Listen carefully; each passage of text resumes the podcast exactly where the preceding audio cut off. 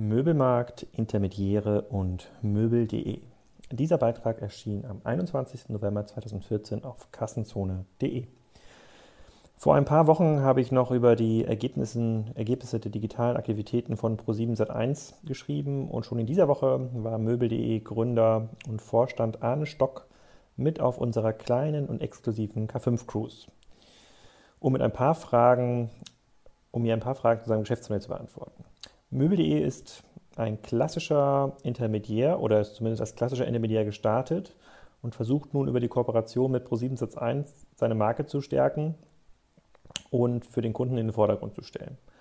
Das ist auch notwendig, wenn man verfolgt, in welchem Druck sich alle Geschäftsmodelle befinden, die sich von Googles Traffic abhängig gemacht haben. Sehr lehnenswert dazu ist der Beitrag Google Monopoly, den Philipp Glöckner verfasst hat. Ein Link dazu findet ihr im Blog.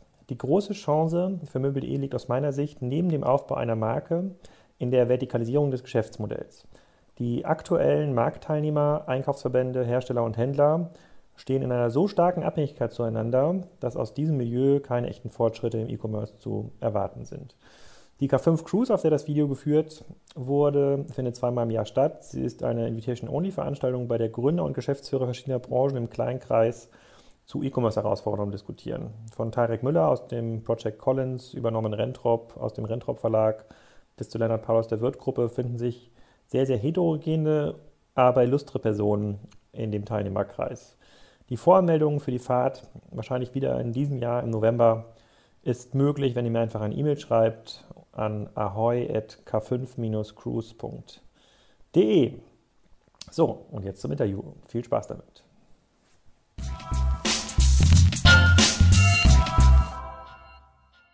Hallo Arne, willkommen beim Kassenzone.de Interview. Heute zum Thema Möbel.de und das Internet. Ähm, sag doch mal, wer du bist und was du machst.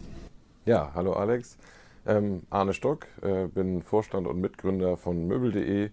Ähm, Möbel.de wird betrieben von der Möbel.de Einrichten und Wohnen AG und wir sind die größte deutschsprachige vertikale Suchmaschine für Wohnen und Einrichten, haben über 150 Shops bei uns auf der Plattform mit 500.000 Produkten und bieten so unseren Usern äh, den Überblick äh, über letztendlich Wohn- und Einrichtungsgegenstände, ähm, die im Netz beziehbar sind.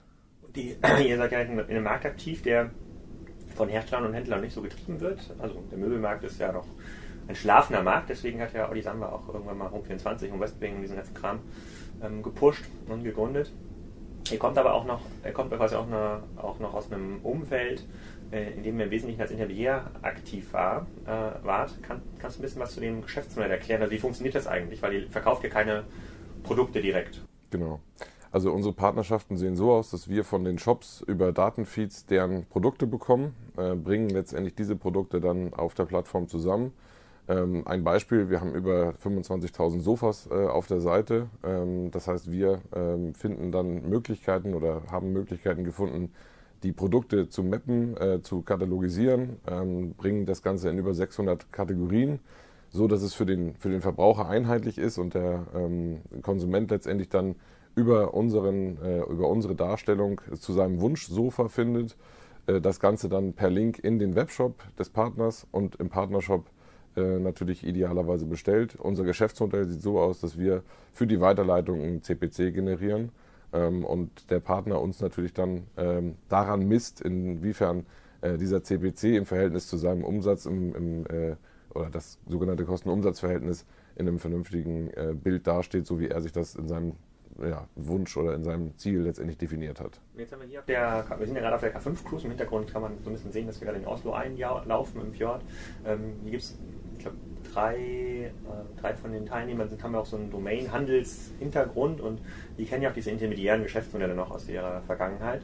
Ähm, sagen aber auch unisono, dass, das, dass dieses Geschäftsmodell, wenn man das so isoliert betrachtet, schwieriger wird. Ne? Es, wird es wird teurer, Traffic einzukaufen, weil die Quellen, die ja für den Traffic-Einkauf zur Verfügung stehen, in so einem Auktionsmechanismus ähm, funktionieren. Also es kann SEM bei, bei Google, ähm, Facebook Ads ist wahrscheinlich für euch auch ein, ein wichtiger Kanal. Und auf der anderen Seite haben Händler und Hersteller zunehmenden Kostendruck, weil der, weil der Wettbewerb steigt. Und das führt dazu in der Theorie, dass die intermediären Modelle unter Druck geraten. Ist das im Möbelbereich auch so beobachtbar? Also seht ihr, seht ihr das auch? Und wenn ja, was macht ihr dann? Also wie, wie könnt ihr euer Geschäftsmodell? Also ich glaube, wichtig ist da vielleicht vorab zu sagen, dass es im Möbelbereich nicht so viele Intermediäre gibt, äh, die auf der oder beziehungsweise die auch äh, in, in entsprechend relevante Größenordnung fahren. Ähm, ich glaube, dass man immer äh, in der, Balance bleiben muss zwischen dem, dass man dem, dem User natürlich ein Angebot bieten muss, sprich Thema Mehrwerte schaffen ähm, dass letztendlich eben der Traffic nicht ständig eingekauft werden muss, ähm, dass auf der anderen Seite man dem, dem, dem Händler ähm, entsprechend die Qualität zuführen muss, äh, dass es für den funktioniert, weil der uns natürlich als, als äh, letztendlich als Werbekanal betrachtet. Ähm, und ich glaube, in dieser ähm, Herausforderung ähm, vergessen äh, einige ähm, Modelle, äh, da machen sie es vielleicht zu einfach, weil sie sagen, okay, das ist äh, das reine Geschäft von, wie du es eben sagtest, günstig Traffic einkaufen, teurer verkaufen. Ähm, das ist ein, eine kurzfristige Strategie. da sehe ich auch die Schwierigkeit, wenn eben, wie gesagt, keine eigenen Mehrwerte geschaffen werden ähm, und wenn äh, nicht in der Balance zwischen, zwischen äh, Konsument und, und Händler agiert wird. Und die, ähm, da, dann bist du aber darauf angewiesen, dass ja Kunden immer wiederkommen. Also du brauchst ja Bestandskunden, also Möbel.de genau. Bestandskunden. Ähm, in, okay, ihr habt eine relativ große Datenbank, das heißt, dass also für, sozusagen für alles, was im Home, Home und Living-Bereich äh, relevant ist, seid, seid ihr aktiv. Aber grundsätzlich sagt man ja im Möbelbereich, was ja für viele Möbelhändler, die auch online aktiv sind, ein bisschen schwer macht, dass die Kauffrequenz so gering ist. Also kauft sich, keine Ahnung, alle fünf Jahre ein Sofa, äh, alle zehn Jahre ein Einbauschrank, wenn das überhaupt noch jemand ähm, äh, kauft. Wie kann man das, wie, wie, kann man das pushen? Also müsste dann in den, in den Newslettern oder in den, in den Ansprachen, die er dann an den Bestandskunden richtet, dann auf kleinteilige Sachen gehen, wie es ja Westbring auch macht, mhm. die ja vor allem über Accessoires kommunizieren? Also ich glaube, ähm, wir gehen hauptsächlich darüber, dass wir tatsächlich sagen, wir wollen ähm, ein, ein, ein, Erlebnis schaffen. Das heißt, wir wollen dem, dem Nutzer schnell äh, ein Produkt zuführen, ähm, was er sucht. Darüber haben wir eine sehr, sehr hohe Wiederkommerrate.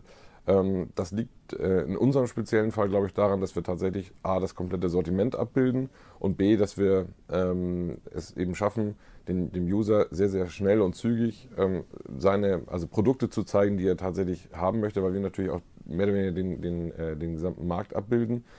Ich sehe das äh, bei Vollsortimentern äh, in jedem Fall so, dass die die Chance haben, über die äh, verschiedenen äh, Möbel dann zu gehen. Also Beispiel Sofa ist gekauft, aber der Kunde kommt dann später oder innerhalb kürzerer Zeit wieder, um eine Lampe zu kaufen, um einen Tisch zu kaufen und ähnliches. Während ähm, Spezialisten, die natürlich äh, sich vielleicht auf eine Warengruppe spezialisieren, die Herausforderung haben, dass der Kunde dann idealerweise beim ersten Kauf profitabel ist, weil vielleicht das Sortiment, was sie sich ausgesucht haben, einen langen Lebenszyklus hat. Andersrum natürlich, äh, äh, siehe Westwing, ein sehr gutes Modell, wenn man eben mit, äh, mit ähm, ähm, Artikeln handelt, die einfach eine, eine schnellere Drehzahl haben. Ähm, andersrum muss man natürlich dort auch gucken, dass die Conversion dann hoch genug ist, weil der Warenkorb oder die Warenkorbgröße ähm, dann natürlich äh, deutlich geringer ausfällt. Und ihr habt ja, ihr seid ja mittlerweile in, mit einem relativ großen Share bei ähm, ProSieben drin in dem, in dem Portfolio und ähm, pusht ja, ich muss mir gerade erinnern, wie eure Werbespots aussehen, aber im Wesentlichen pusht ihr ja eure Domain, möbel.de, mhm. ne, sozusagen möbel.de, deine Einkaufsstätte für, ähm, für, für Möbel. In welchen KPIs zahlt sich das aus? Also ich gehe mal davon aus, dass der Traffic, wenn das bei ProSieben läuft, auf jeden Fall erstmal ansteigt wenn man dann spontan ein Sofa kaufen will oder einen Couchtisch, dann in diesem besonderen Fall ist das, glaube ich, total gut. Aber zeigt sich das dann auch in, kriegt man dadurch bessere Kunden? Kommen die dann, äh, konvertieren die irgendwie anders in die Bahn, also sind die Click-Out-Raten besser, wenn man das über so einen Werbekanal pusht, den ihr vorher seid, wart ihr ja vor allem über Performance-Marketing-Kanäle und SEO aktiv, was ja ganz andere, eine ganz andere Ansprache des mhm. Kunden ist. Funktioniert das in Summe? Also geht das auf, dass man eine Marke werden kann in dem Bereich? Also da waren jetzt mehrere Fragen. Das eine ist erstmal grundsätzlich funktioniert der, der, der Traffic, den wir über TV generieren, ja. Ähm, und dieser, dieser Traffic ist auch ähm, ähm, sogar etwas werthaltiger als der, als der Traffic, den wir über andere Quellen generieren. Das sehen wir insbesondere daran, wenn wir unsere Analysen fahren, dass für uns hier auch entscheidend ist, ähm, trotz unseres Modells, dass nach hinten raus äh, Sales stattfinden. Ähm, wir tracken zusammen mit unseren Partnern auch letztendlich den, äh, den Erfolg hinten raus. Äh, weil das für unser Modell entscheidend ist und das äh, eben auch nochmal zu dem, zu dem Punkt von äh, davor, ähm, dass das sicherlich einen, Teil des Erfolges ausmacht.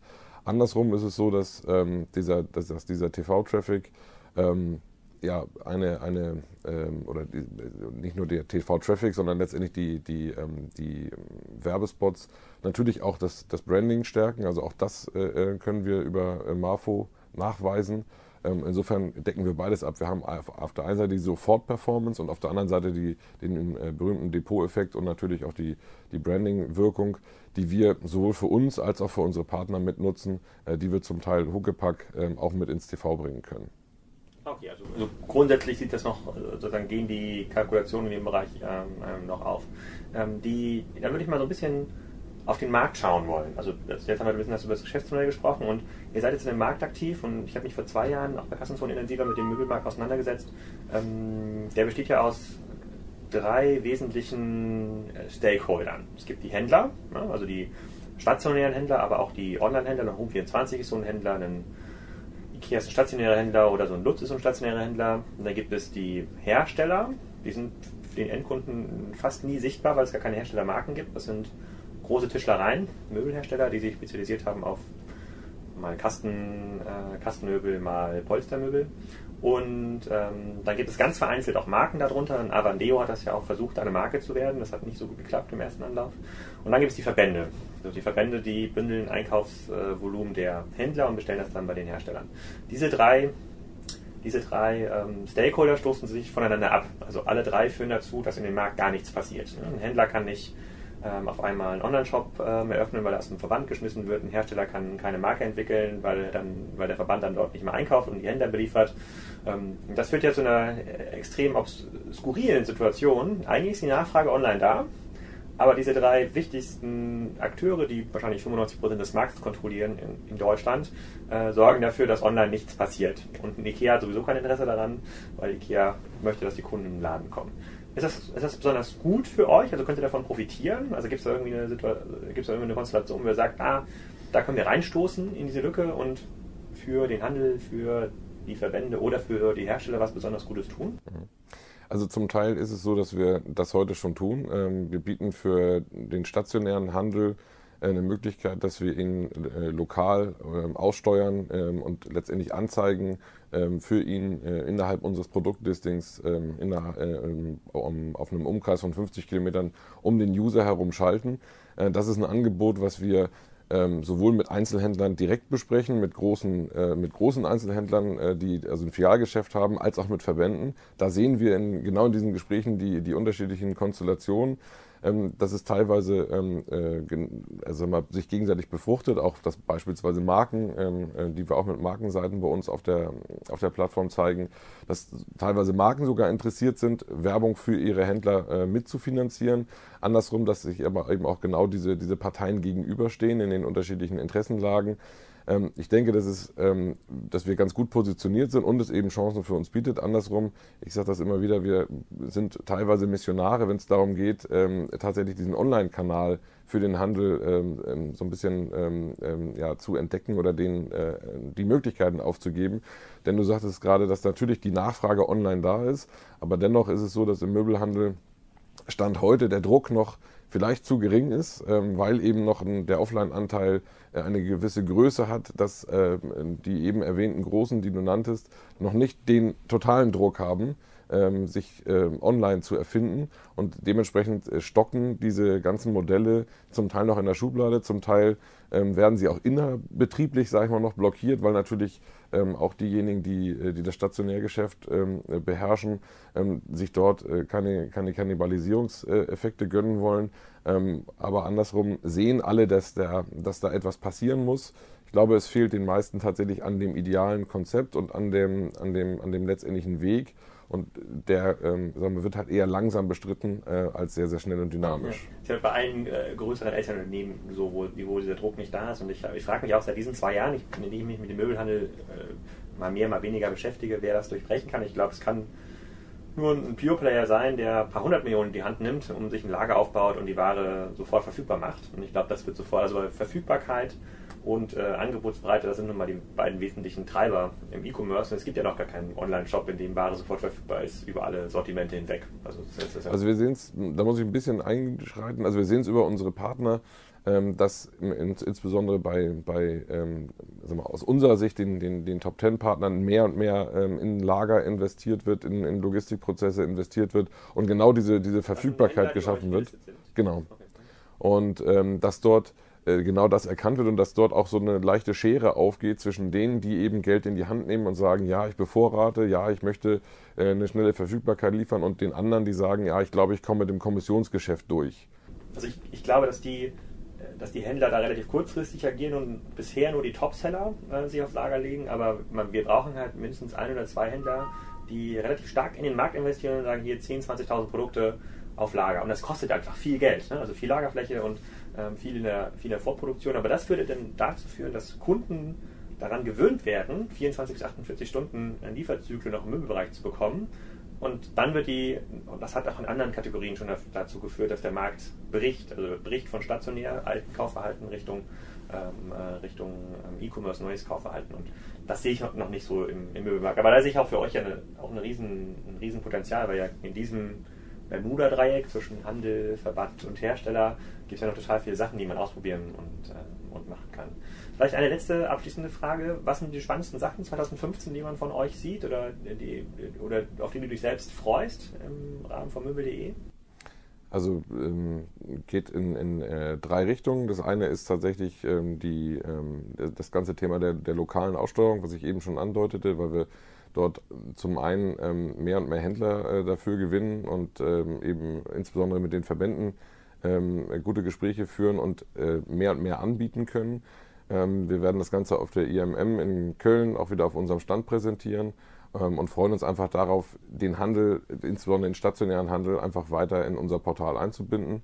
Für die Online-Shop-Partner ist es so, dass wir ähm, mehr und mehr Möglichkeiten über den Datenfeed geben, tatsächlich noch genauer auszusteuern. Ähm, heute ist es so, dass wir über Kategorien ähm, aussteuern können. Ähm, künftig, also in 2015 wird es so sein, dass das bis auf Produktebene runtergeht, ähm, dass einfach noch, noch äh, feiner äh, justiert werden kann.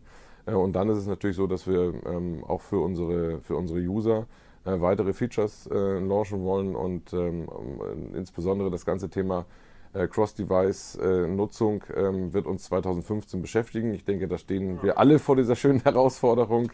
Ähm, genau, und ähm, äh, da ist es ja so, dass wir ähm, äh, beispielsweise das, das, das, ganze Thema ähm, device-übergreifender Merkzettel und solche Geschichten ähm, äh, natürlich im, im, im, Fokus haben, weil wir ansonsten äh, wirklich aufgrund der, der mittlerweile fast durchgehenden Nutzung von mindestens zwei Devices pro Kopf ähm, gar, kein, gar keine äh, Analysen mehr fahren könnten äh, und hier natürlich einfach näher dran sein wollen. Okay. Ja, bin ich gespannt. Also am gespanntesten bin ich, wie sich der Markt so in Summe verhält und bewegt, ob da Home 24 und Westplane irgendwas bewegen können.